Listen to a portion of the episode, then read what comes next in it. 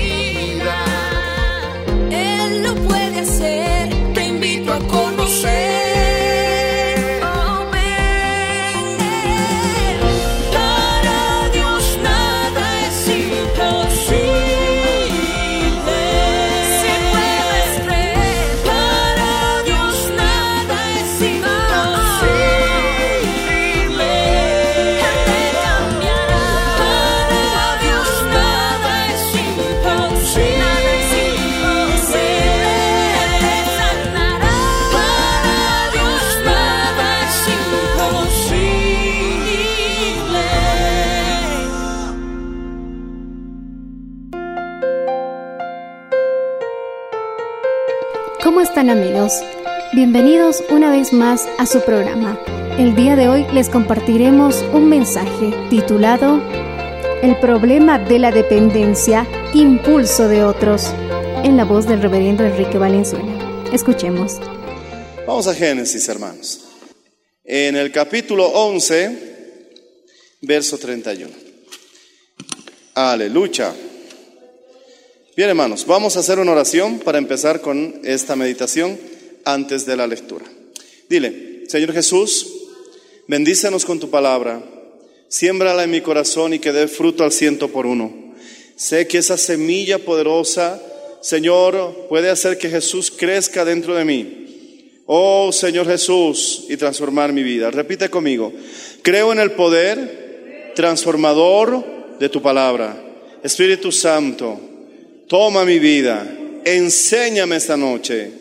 Gracias Señor Jesús. Amén. Leamos, verso 31.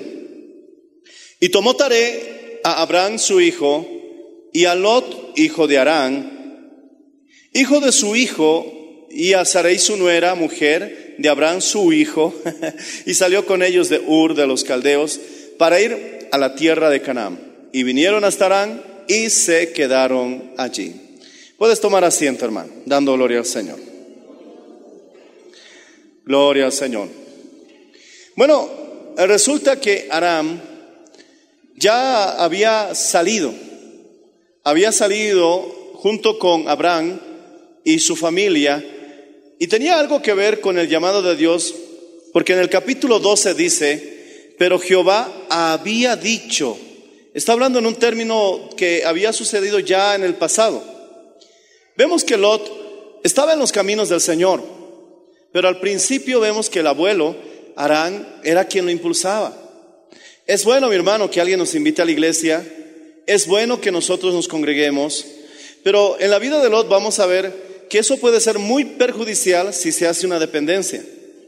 Las primeras veces necesitamos aprender a caminar, pero eso no puede prolongarse toda tu vida. Eso no es normal. Y eso puede, mi hermano, incluso definir un futuro o un destino triste y trágico como pasó con Lot. Perdió la fuerza, porque siempre dependía de que alguien lo impulse.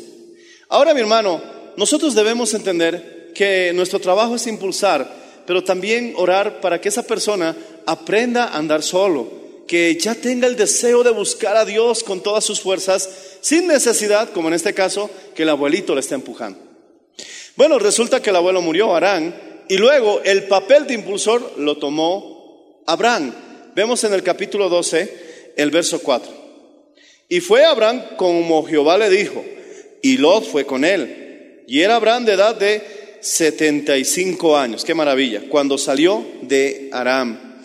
En el verso 5 dice, tomó pues Abraham a Sarai su mujer y a Lot, hijo de su hermano, y todos sus bienes que había ganado. Entonces ahora el tío era el impulsor. Yo me gocé y me alegré cuando mi familia se convirtió a Cristo. Pero me tocó irme a la obra misionera y dejar a mi familia, dejar a mi mamá, a mi papá, a mis hermanos, a todos.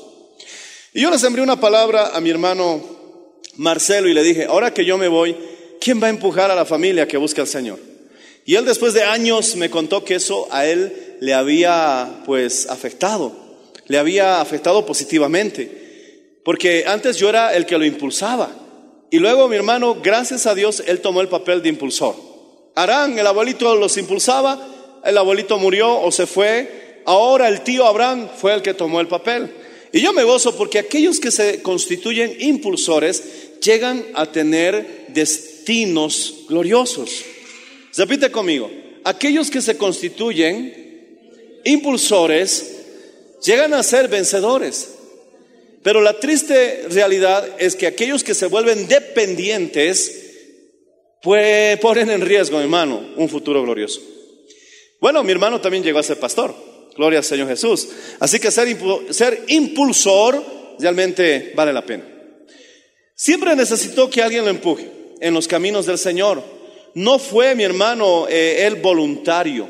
Siempre tenía que haber alguien que vamos a la iglesia, que vamos a orar, que vamos a ayunar, que vamos a la vigilia. Al inicio ya dije, puede ser normal, pero eso no puede volverse dependiente. Abraham gloria al Señor, vivía con su sobrino y Abraham era el hombre del llamado. Es bueno estar rodeado de las personas correctas.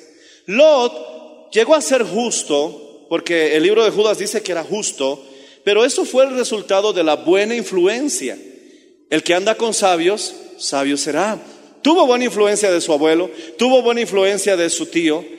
Tienes que tener siempre alrededor personas que influyan positivamente. Esto suele ser un poco doloroso cuando son los parientes que amamos los que no nos están eh, impulsando e influyendo positivamente. A veces en la piedra de tropiezo para alcanzar nuestro destino llega a ser las personas que más amamos. Decimos amén. Y nos toca en ese instante entonces decidir rodearnos con otra clase de personas que nos impulse, mi hermano, como en el caso de Lot, gente que nos inspire, si quieres ser vencedor, busca personas, mi hermano, que vivan en ese ambiente. Si quieres superar la tristeza, júntate con persona alegre, pero en el buen sentido de la palabra, ¿verdad? El gozo del Señor es mi fortaleza. Si estás luchando, mi hermano, con la incredulidad, busca personas que te muestran fe, con las cuales puedas involucrarte de alguna manera, porque es contagioso. Los discípulos estuvieron con Jesús tres años y medio y en el libro de Hechos hubo un momento en que la gente reconocía que ellos estaban con Jesús. Antes de dar esa declaración dijeron que eran personas que no tenían estudios del vulgo, gente común, pero reconocían que estaban con Jesús porque eso les hacía algo diferentes a todos los demás. Porque las cosas buenas también son contagiosas, decimos amén. No solo lo malo es contagioso, las buenas también se contagian.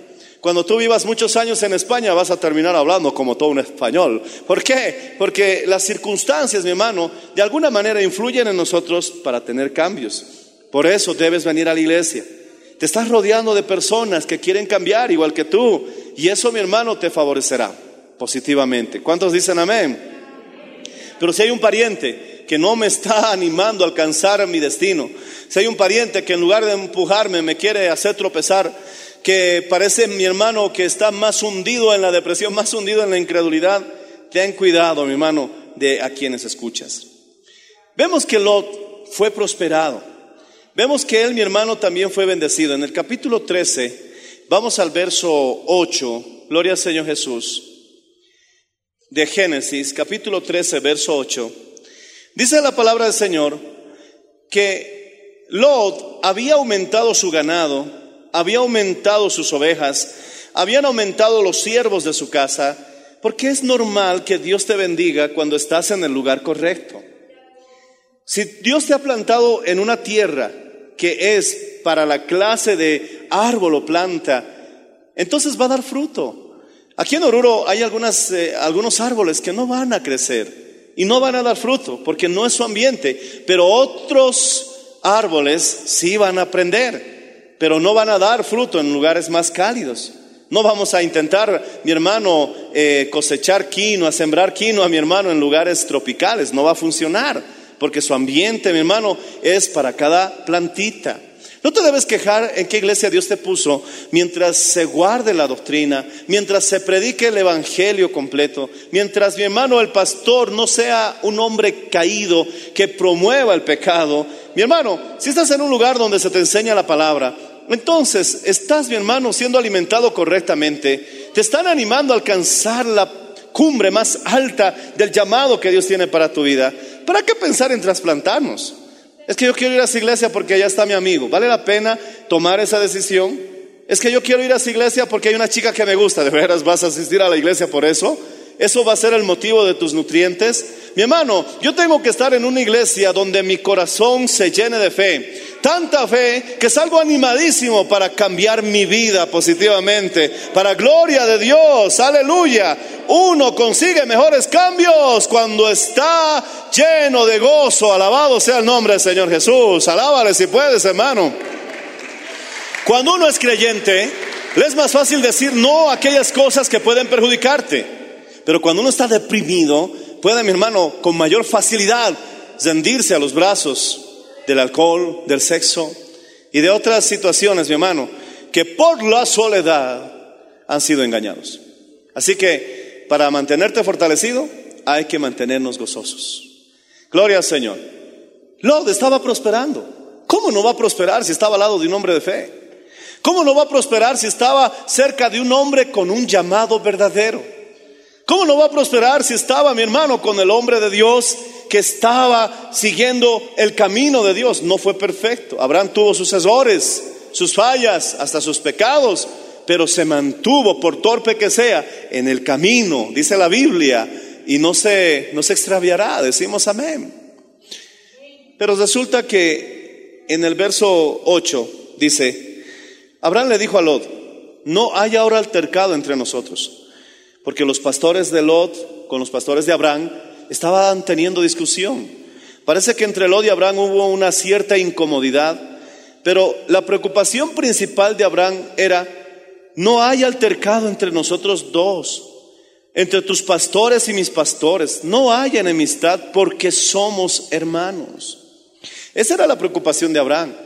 No quiero estar enemistado contigo, somos hermanos. Que no haya altercado entre tus pastores y mis pastores. ¿Cómo vamos a estar aquí peleando? Somos hermanos. Y esa era, mi hermano, una de las principales razones por lo cual Abraham sugirió que debían separarse. No era, mi hermano, lo material, no era, mi hermano, el espacio, era guardar buenas relaciones. Oh, qué maravilla, decimos amén. Al final, para Abraham lo más valioso era su parentesco. Hay que amar a nuestra familia, decimos amén. No vale la pena estar enojados. Tenemos familiares muy deprimentes, quizás familiares muy negativos, muy incrédulos. No te dejes influir, ámalos. Cuando dicen algunas cosas que a veces no vale la pena responder, son fieles. Pero no te dejes, mi hermano, a veces contaminar con ese negativismo. Sea tú la luz que disipe las tinieblas. Sea tú esa lámpara, mi hermano, que lleve esa salvación a tu hogar. Decimos amén. Sé tú el creyente. Y tú y tu casa, dice el Señor, serán salvos. Aleluya. Yo me gozo, hermano. Yo me gozo. Aleluya. Y si tú te gozas, gózate, hermano. Que alguien diga aleluya. Óigame. Aquí a algunos les cuesta alabar a Dios. Está así.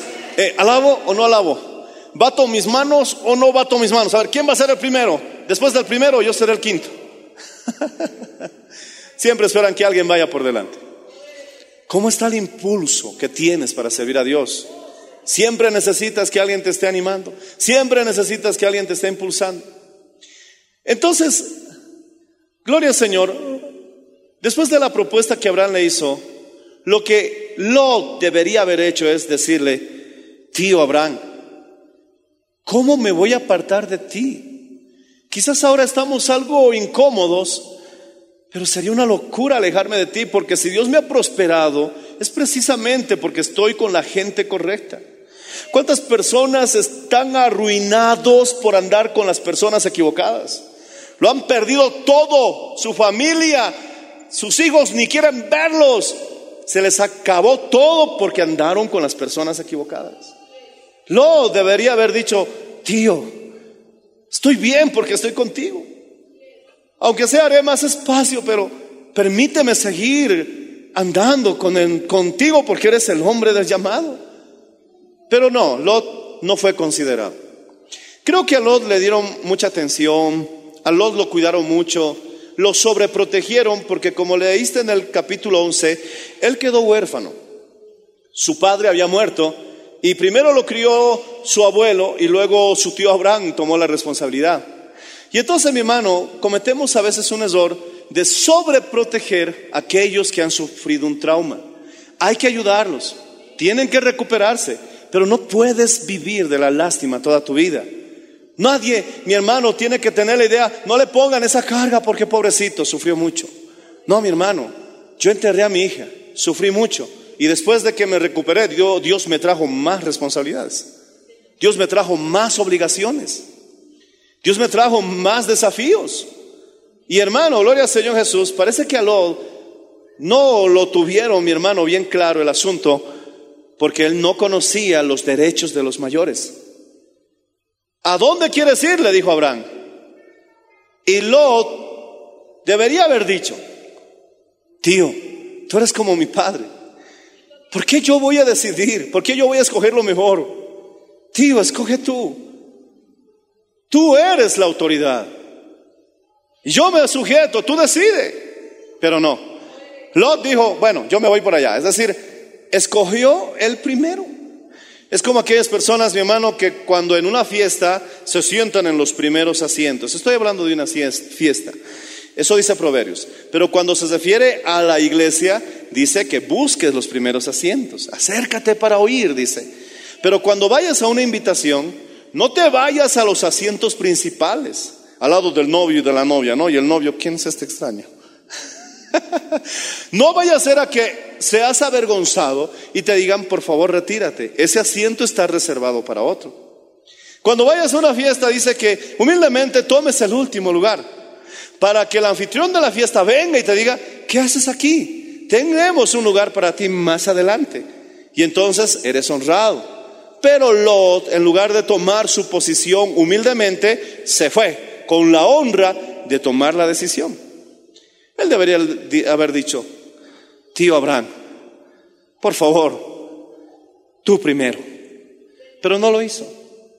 Y sabes, a veces cuando nosotros vemos con nuestros ojos carnales, creemos que estamos decidiendo, ahora sí, yo me voy a aprovechar de la situación.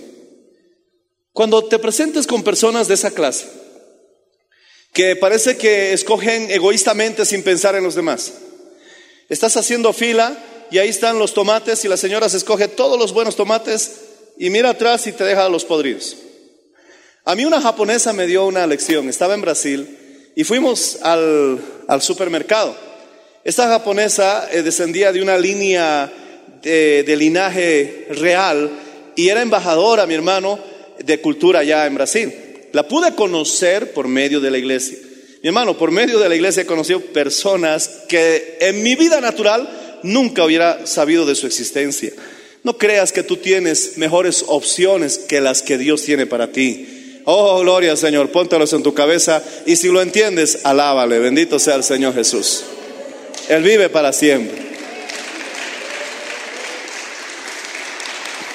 Yo era un muchacho de 23 años y el pastor que estaba conmigo pues fue a otro lado y la hermana, muy amable, muy mayor también, una anciana, me dijo, hijo, ven, vamos al mercado mientras los pastores están en su asunto, acompáñame. Pedí permiso, me dieron permiso, bueno, me fui.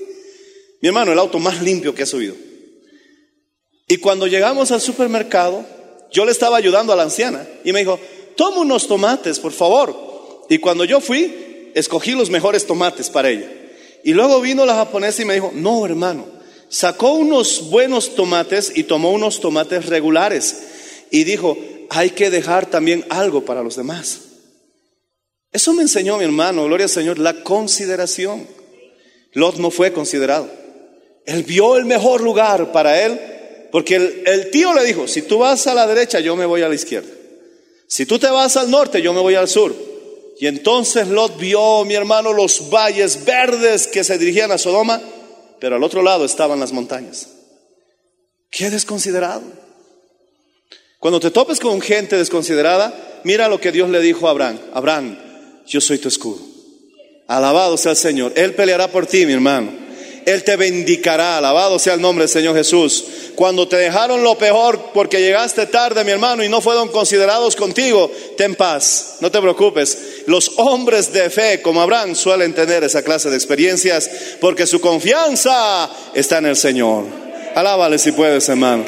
Luego te sorprenderás. Si Lot hubiera conocido el futuro, nunca se hubiera dirigido en esa dirección. Pero mi hermano, capítulo 13, verso 8 y verso 9, vemos la propuesta y en el verso 10 dice, y alzó Lot sus ojos y vio toda la llanura de Jordán, que toda ella era como riego, como el huerto de Jehová, como la tierra de Egipto en la dirección de Soar, antes de que destruyese Jehová a Sodoma y a Gomorra. Oh, este lugar es precioso. Y su tío, montañas y piedras. Ah, ¿qué me importa? Yo me voy por acá. Qué desconsiderado. Siempre vas a toparte en la vida con gente ingrata. Pero una buena vacuna para que no sufras es que siempre pongas en mente que cualquier cosa que hayas hecho, se lo has hecho para el Señor. Yo como pastor tal vez me olvidé decirte gracias. Quizás tu hermano nunca te lo recordará, nunca lo considerará. Quizás ni siquiera nos hemos dado cuenta de lo que estás sufriendo por hacer la obra del Señor. Para que no sufras, siempre pon en tu mente, lo estoy haciendo primero por el Señor, porque de Él viene mi recompensa. Cuando des algo, cuando traigas un diezmo, cuando des una ofrenda, cuando ayudes a alguna persona, aférrate de la promesa, no de lo que el hombre pueda responder por hacer lo correcto.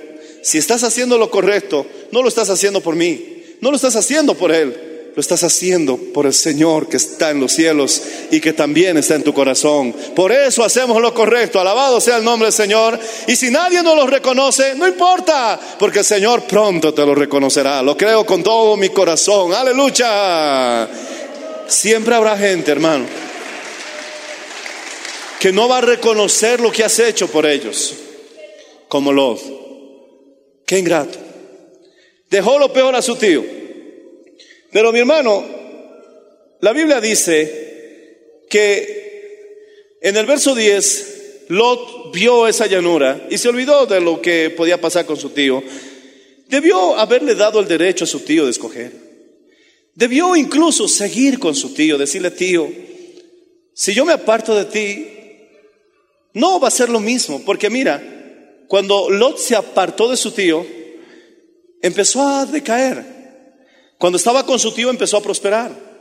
Hay personas que cuando están en una iglesia escuchando un mensaje les va bien. Pero cuando dejan de ir a la iglesia y dejan de escuchar ese mensaje, las cosas cambian. Incluso Lot llegó a perder todas sus posesiones. Mira, lamentablemente en el capítulo 13, verso 11 se separaron. En el verso 12 y verso 13 él llevó poco a poco hasta vivir en Sodoma y Gomorra. ¿Sabes cuál es el problema de vivir en un lugar donde abunda el pecado? Que te acostumbras, lo ves normal. En las épocas de carnaval en esta ciudad, cuando vienen los turistas de otros países, y casualmente si son cristianos, y da la casualidad que han pasado por esta ciudad en esas fechas, no intencionalmente, algunos me han comentado que quedan asombrados. Mi hermano, tú ves un diablo caminar por la calle en esas fechas y lo ves normal. Pero otros misioneros, oh, my God, se asustaban. Nosotros nos reímos porque este asunto del pecado es como el ajo. Cuando tú comes ajo y en tu casa todos comen ajo, llega un momento en que ya nadie percibe el olor. Pero alguien que ha estado respirando por mucho tiempo aire fresco y entra en tu casa, siente el ajo. Cuando uno comienza a vivir en circunstancias donde abunda el pecado, llega un momento en que a ti se te pierde la sensibilidad moral. Y eso fue lo que les ocurrió a los hijos de Lot, lo vamos a ver más adelante. Por eso tenemos que procurar siempre estar rodeados de circunstancias, mi hermano, que sean puras. Si estás en medio de personas que maldicen, que están fumando, que están bebiendo, va a llegar un momento en que tu sensibilidad moral se va a perder y entonces te va a parecer normal que cuando para otros solo el hecho de tener una cerveza en la mesa donde uno está comiendo es incómodo, aunque nunca lo beba, es incómodo. ¿Por qué? Porque tu sensibilidad está todavía funcionando. Oh Señor Jesús, decimos amén. Ustedes hermanitas que ya están bastante tiempo respirando aire fresco, usan su faldita larga y cubren su cuerpito. Imagínense la locura de un día que sus mamás les digan, ya hija, tus vestidos todos se quemaron y lo único que te queda es una minifalda. No vas a poder hacerlo. No vas a poder hacerlo. Porque ya no estás en ese ambiente, ya no estás acostumbrada. A mí me sorprende, realmente, me sorprende. Quedo hasta sin palabras ver cómo jóvenes se descarrían al día siguiente después de una vida de servicio al Señor. Eso no ocurrió de la noche a la mañana. Esa sensibilidad se la pierde poco a poco. Ya había algo que estaba sucediendo antes que se manifieste todo. Alaba al Señor si lo entiendes, hermano. Alábale con gozo, hermano.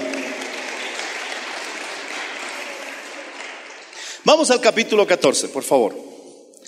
El verso 8. Dice en el verso 8 que salieron el rey de Sodoma y el rey de Gomorra a una batalla donde lamentablemente perdieron. Y estos reyes enemigos, entre ellos Kedorlaomer, rey de Elam, Tidal, rey de Goim, Amrafel, rey de Sinar, Ariok, rey de Elazar, estos cuatro reyes vencieron a Sodoma y a Gomorra y tomaron a todos sus habitantes prisioneros junto con todas sus posesiones.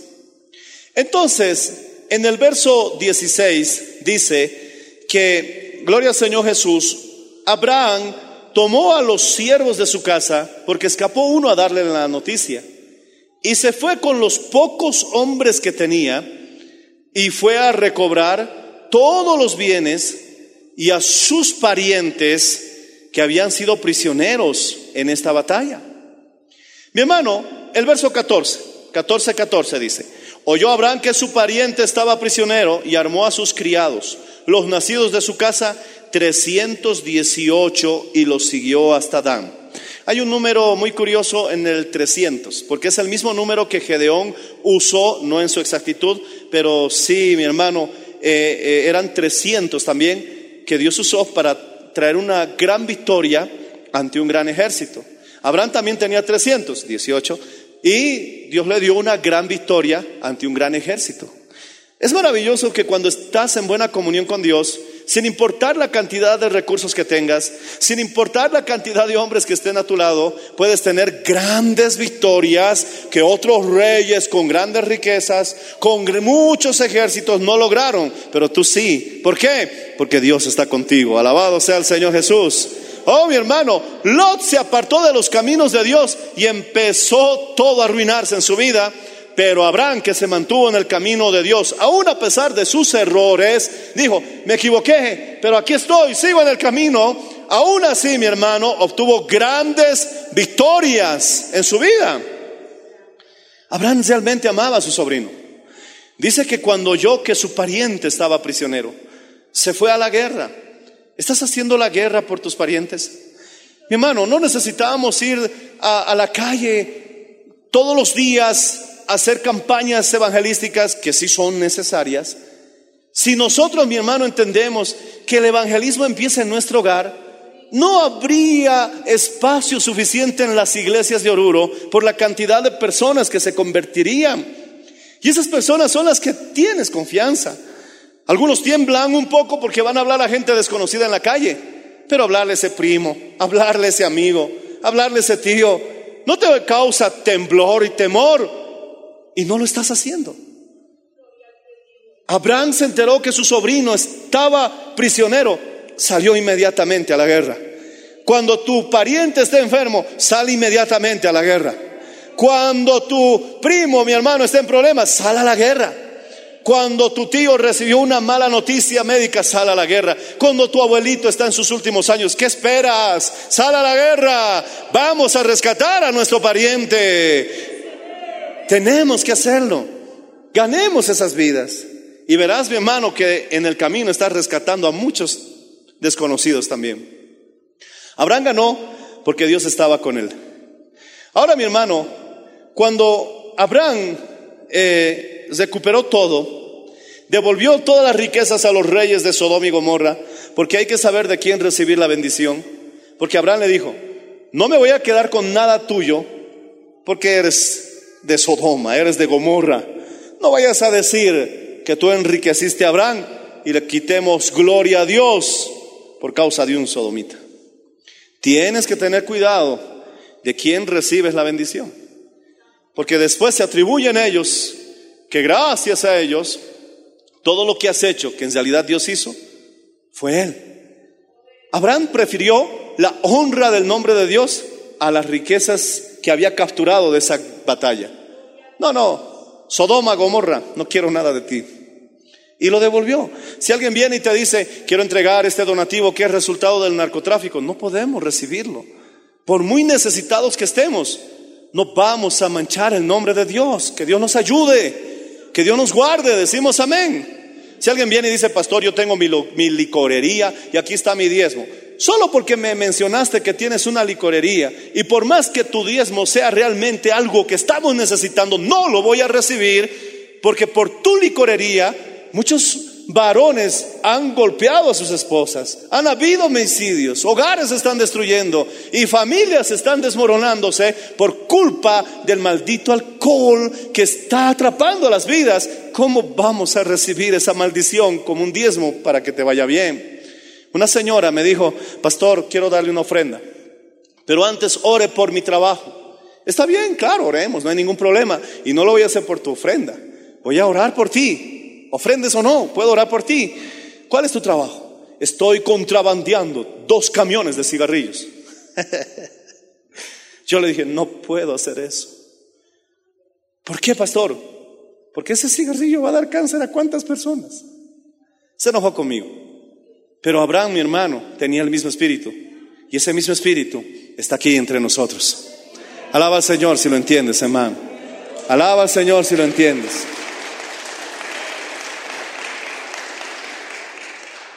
Entonces le devolvió todo. El rey le rogó a Abraham, entréganos las personas. Quédate con lo que a las cosas materiales. Abraham se lo dio personas y todo. Pero ahí estaba su pariente. Parece que en ese altercado que hubo entre pastores de Lot y Abraham, Lot guardó un resentimiento. Porque ahí Lot había perdido todo. ¿Qué pudo haber recuperado después de un botín así? Ese era el momento. Era la exhortación de Dios para que vuelva con su tío. Para que quizás pudiera usar hasta la situación, tío, me he quedado sin nada. Tómame aunque sea como un trabajador, pero que cuando he estado contigo todo marchaba bien. Pero desde que me he separado he terminado viviendo en Sodoma, en Gomorra y hasta prisionero. Pero no lo hizo. ¿Por qué? Hay personas que guardan resentimientos de mucho tiempo. Y eso te va a perjudicar alcanzar ese glorioso destino que Dios tiene para tu vida. En ninguna parte de la Biblia registra que Lot por lo menos le haya dicho gracias.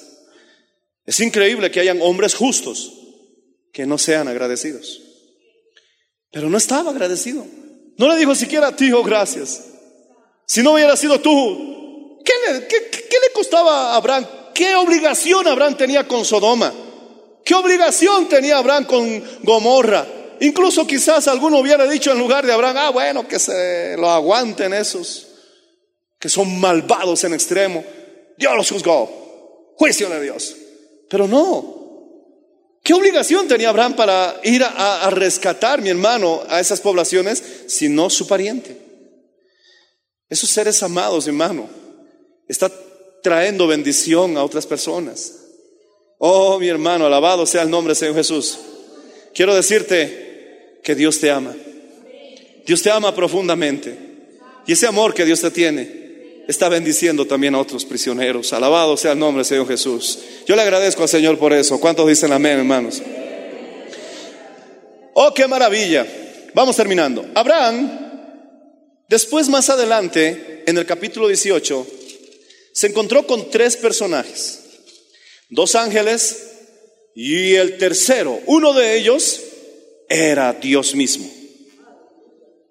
Después que comieron juntos, ve, el contraste entre la visita de los ángeles con Abraham y al día siguiente la visita de los ángeles con Lot. Dice que Abraham les rogó quedarse y ellos se quedaron sin ninguna objeción y comieron juntos.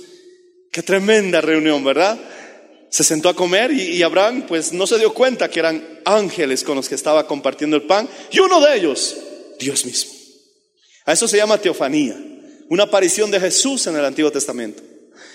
Y luego, mi hermano, si comparas el encuentro que tuvo con Lot, dice que Lot les rogaba que entren a su casa, pero los ángeles no querían. A su mucha insistencia aceptaron. Pero volvamos a la experiencia de Abraham. Después de que pasó todo ese momento hermoso de comunión, qué maravilla, Dios dijo, no le diré a Abraham lo que voy a hacer. Y los dos ángeles se fueron y él se quedó conversando con Abraham. Y entonces empezó una intercesión. Señor, si hubieran 50 justos, no destruiré Sodoma y Gomorra, pero no hay 50 justos. Tal vez 30. Oh, Señor, ya empecé a hablar aunque soy polvo y ceniza. Qué humildad, hermano. Si hubieran 10. Y Dios le dijo, no la destruiré si hubieran 10 justos. No había ni 10 justos en esa ciudad y era una ciudad grande. Luego nos damos cuenta que Abraham en realidad estaba intercediendo no solamente por la ciudad, sino también por su pariente.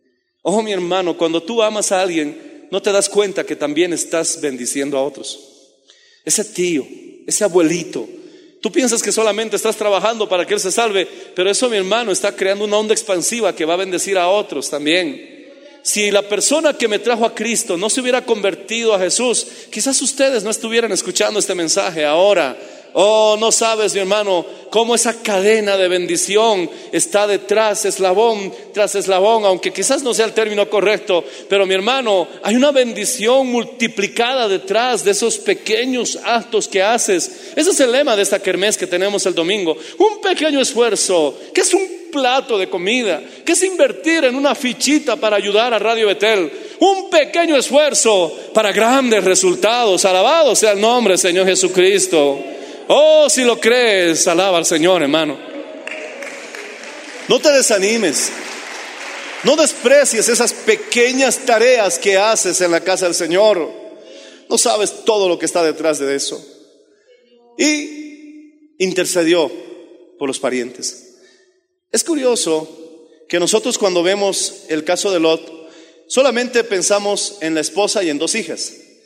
Pero nos olvidamos que en el mismo texto habla de que Abraham tenía, perdón, Lot tenía hijos y yernos que perecieron en Sodoma y Gomorra. No es que era un hombre con dos hijas, tenía más, así como los hermanos de Jesús. Mi hermano, en Génesis capítulo 18, verso 32, dice, y volvió a decir, no se enoje ahora mi Señor si hablare solamente una vez. Quizás se hallaran allí diez. No la destruiré, respondió, por amor a los diez. Y Jehová se fue, luego que acabó de hablar con Abraham, y Abraham volvió a su lugar. El valor, el valor moral de Lot estaba por los suelos. Les pongo un ejemplo. Cuando los ángeles a mucha insistencia aceptaron entrar en la casa de Lot. Los sodomitas dice que se reunieron de, alrededor de su casa y le dijeron, ábrenos la puerta para conocer a los varones que están en tu casa. Y Lot sabía cuáles eran las malvadas y terribles intenciones que tenían esos, esos pervertidos. Oh, no, no hagan tal cosa porque son mis invitados. ¿Y sabes qué les propuso? Tengo dos hijas que son vírgenes. Las sacaré y hagan con ellas lo que quieran. ¿Qué padre en su sano juicio propondría semejante cosa? Violen a mi hija, pero no a estos hombres. Qué absurdo. ¿Te das cuenta la decadencia que comenzó a vivir Lot? Su sensibilidad moral había desaparecido. Ya no podía distinguir entre lo que era bueno y lo que era malo. Puso en una situación de semejante peligro y riesgo a sus hijas con tal de quedar bien con sus invitados. Oh, hay poder en la sangre de Jesús, hermano.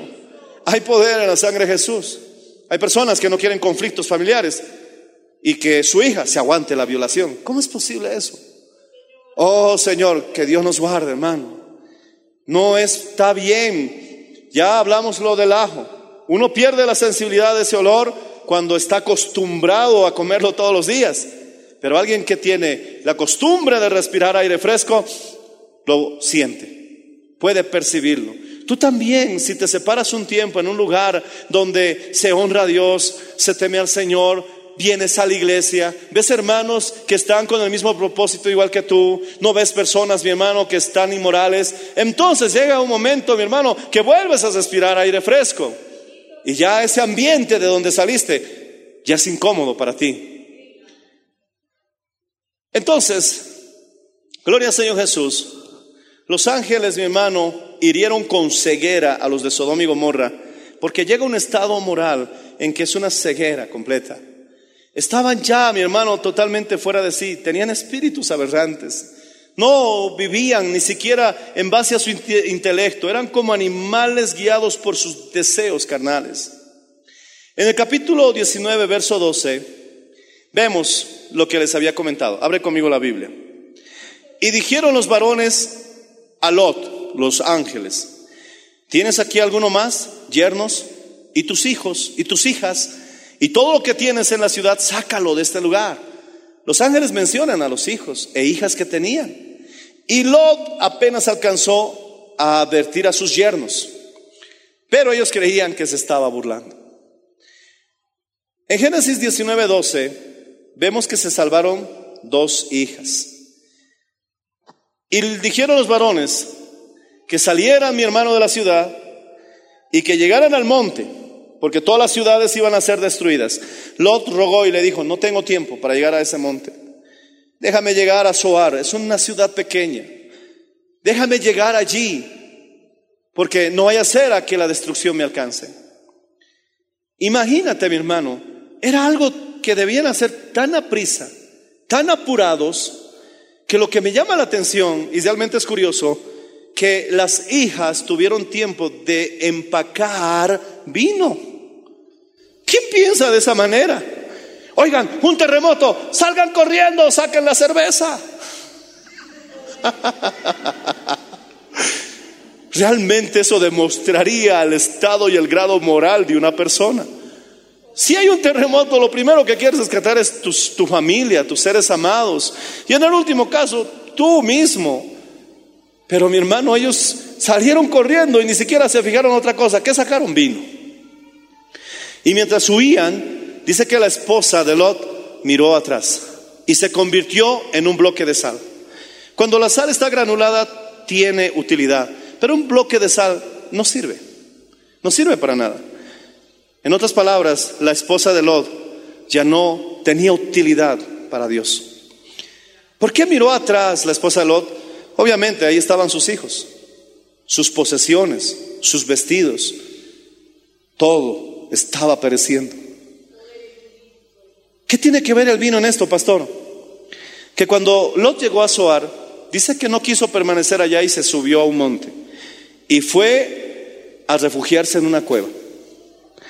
Cuando ya todo eso había pasado, las hijas de Lot. Debemos tener cuidado en dónde vivimos alrededor de quienes vivimos. Hay señoritas que creen que es normal que sus maridos las peguen. ¿Por qué? Porque han vivido en ese ambiente toda su vida. ¿Te ha pegado tu marido? Ay, sí, pero dos veces nomás esta semana. Hay jovencitas que creen que es normal que les falten el respeto de una manera tan degradante porque se han acostumbrado a ese ambiente. Estas chicas estas chicas, lamentablemente, se acostumbraron al ambiente de Sodoma y de Gomorra. Papá, mamá, siempre vela por el ambiente en que tus hijos están creciendo. Vigila la televisión, lo que están mirando. Siempre está atento, siempre ten cautela, cuidado. No vaya a ser a que se acostumbren a algo que no es normal. Porque ya dije en alguna ocasión, lo que es común no significa que sea normal. Hay pocos normales en algunos casos. Y la mayor le dijo a la menor, no hay hombres que entren a nosotros según la costumbre de todo el mundo. Démosle vino a nuestro Padre para que durmamos con Él y le demos descendencia. Ellas realmente creían que estaban haciendo algo bueno. A tal punto se cautorizó su conciencia. A tal grado estaba su insensibilidad moral. ¿Acaso es malo? ¿Por qué es malo? Una vez dije, la pornografía está destruyendo a muchos jóvenes. Y una señora se paró y dijo, pero si la pornografía es normal. Yo tuve que decirle, lo que es común no necesariamente es normal. El hecho de que todos vean pornografía, eso no significa que sea normal. Le dieron de beber a su padre y cometieron una aberración, un pecado de incesto. Tuvo intimidad sexual con un pariente y en este peor caso con su propio padre. Y terminaron embarazadas. Todo esto, mi hermano, es el resultado porque Lot siempre necesitaba que alguien lo impulse, que alguien lo esté empujando. Nunca fueron capaces de tomar con seriedad y firmeza seguir a Dios. Y aunque mi padre y mi madre me dejaren, con todo Dios me recogerá. Siempre a veces dejamos que otros decidan por nosotros cuando no permitimos a Dios que tome la mejor decisión. Las decisiones que Dios tome, el hecho de que sean las mejores no significa que no tengan oposición. Y a veces, mi hermano, porque siempre estamos haciendo lo que todos los demás nos dicen y no tomamos una decisión firme al respecto, terminamos mal. Y luego aquellos que te dijeron por dónde ir, por dónde no ir, no les afecta en nada en lo que hayas terminado. En el caso de Lot, él dependió mucho del impulso de otros. Y cuando esos ya no estén, cuando ya no estés hermanito que te anima todos los días, cuando el pastor Enrique de pronto está en una gira evangelística dos meses en el exterior, qué lindo. ¿Qué vas a hacer? Pastor, he pecado porque nadie me ha animado. No. Eso está. La buena noticia es que eso tú lo decides. Y quiero decirte que en esta pandemia ha sido probado en eso. Y en esta pandemia realmente sabes si estás en el camino de Dios como Abraham o realmente vives como Lot. Hoy decidimos y yo digo, Señor, te voy a seguir con ímpetu. Voy a ser animador. Aunque también necesito que me animen, pero siempre voy a buscar la posición de animar. Voy a ser impulsor. Ya me impulsaron un tiempito. Amén. Ahora yo voy a empujar. No tengo por qué vivir desotado. No tengo por qué vivir deprimido. Y si me siento en esa condición, ¿qué me importa? Voy a poner por encima lo que sé antes de lo que siento. Y lo que sé es que si me esfuerzo, Jehová está conmigo. Jehová está con los que se esfuerzan. No importa el trabajo que esté haciendo.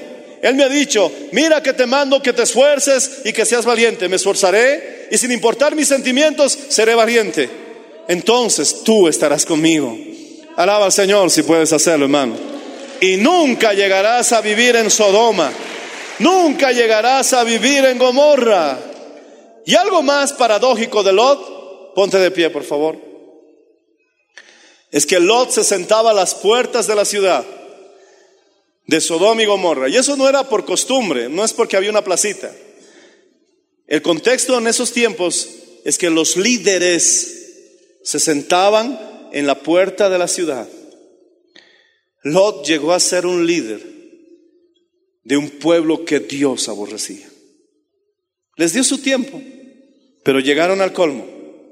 Y él mismo dijo, ha subido el clamor hasta mí. Es decir, han llegado al colmo.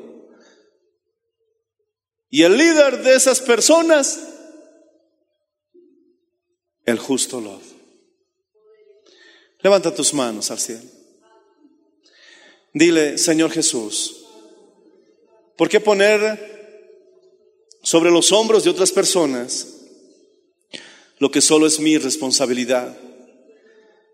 Si estoy desanimado, ¿le voy a echar la culpa a mi hermano? No. Si estoy haciendo mal las cosas, ¿voy a culparle a mi cónyuge? ¿Voy a culparle a mi hijo? No puedo vivir siempre dependiendo del impulso de otros. Debo estar en la casa de Dios porque yo quiero estar en la casa de Dios. Debo venir a buscar tu rostro, Señor, porque no quiero terminar como Lot. Porque cuando ya no estuvo el abuelo que lo empujaba, ya no estaba el tío que lo cuidaba, qué triste fue y vergonzoso su final. Levanta las manos y dile, perdóname, Señor. Perdóname, Señor. Asumo mi responsabilidad. Señor Jesús, a partir de ahora, quiero vivir en victoria. Quiero vivir dirigiéndome a la tierra prometida. Hay montañas, hay piedras. Pero en ninguna parte dice que Abraham no pudo viajar. Siguió su camino, siguió prosperando, porque tú estabas con él. Quizás mi tierra no sea como las llanuras de Sodoma y Gomorra. Quizás mi tierra no sean verdes como esas tierras de Egipto. Quizás mi tierra sea montañosa y pedregosa. Pero por ahí me estás llevando tú. Entonces prosperaré. Entonces me irá bien. Porque tú serás mi galardón. Levanta las manos, repite conmigo me irá bien. No renunciaré. Me irá bien. Seguiré como Abraham el camino de la fe. No dejaré que me engañen mis ojos. Porque eso le llevó a Loda, a Sodoma y a Gomorra. Levanta las manos, dile, estoy bien contigo, Señor. Tú me perdonas cada día. Tú me lavas con tu sangre preciosa. Y aún en mis tropiezos, sigo en el camino, Señor. Porque la Biblia promete, por torpe que sea, no se extraviará. Gracias, Señor Jesús. Sigue adorando. Sigue adorando al Señor. Háblale, levanta las manos.